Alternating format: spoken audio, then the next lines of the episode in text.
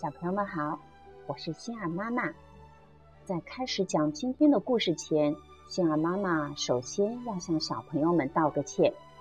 上一次啊，讲完小蜗牛看姥姥那个故事后，心儿妈妈和小朋友聊天的时候，把姥姥说成奶奶了，真不好意思，对不起哦。那今天我们今天正好啊，搞清楚一下姥姥和奶奶的区别，都知道吧？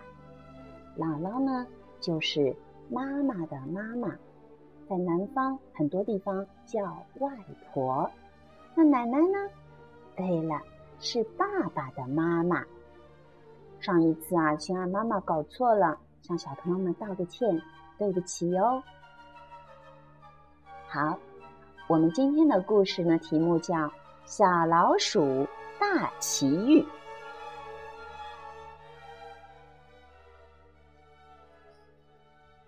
小老鼠出门去旅行，晚上它回来了。它兴奋地对奶奶说：“奶奶，我刚知道我是最有本领、最勇敢的小老鼠。早上我走到了大海边上，勇敢地游过了大海。你说的大海在哪里？在我们洞的东边。我知道了，孩子，那是几天前。”从那儿经过时踩下的水坑。再往前啊，我遇见了一座山，山真高呀！山顶上的大树都挨着天上的云彩了。我鼓足勇气一跳，竟从山顶跳过去了。我知道你说的那座高山是水坑边的一个小土墩，上面还长了几棵草。小老鼠哭了。原来我不是最有本领、最勇敢的。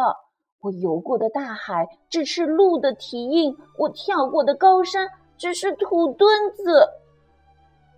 不，奶奶说，对你这样的小老鼠来说，鹿蹄印就是大海，土墩子就是高山。如果这些你都不怕。那你的确是最有本领、最勇敢的小老鼠。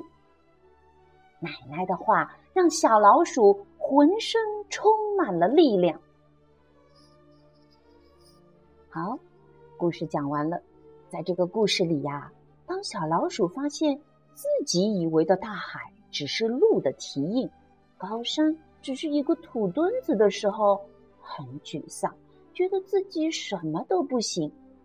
可是奶奶鼓励他，因为小老鼠太小了，所以它能游过水坑、跳过土墩子，就已经是最有本领、最勇敢的小老鼠了。不知道小朋友们有时候会不会也觉得自己很差劲？因为我们搬不动家里新来的那个水果箱子，跑不过邻居家的小哥哥。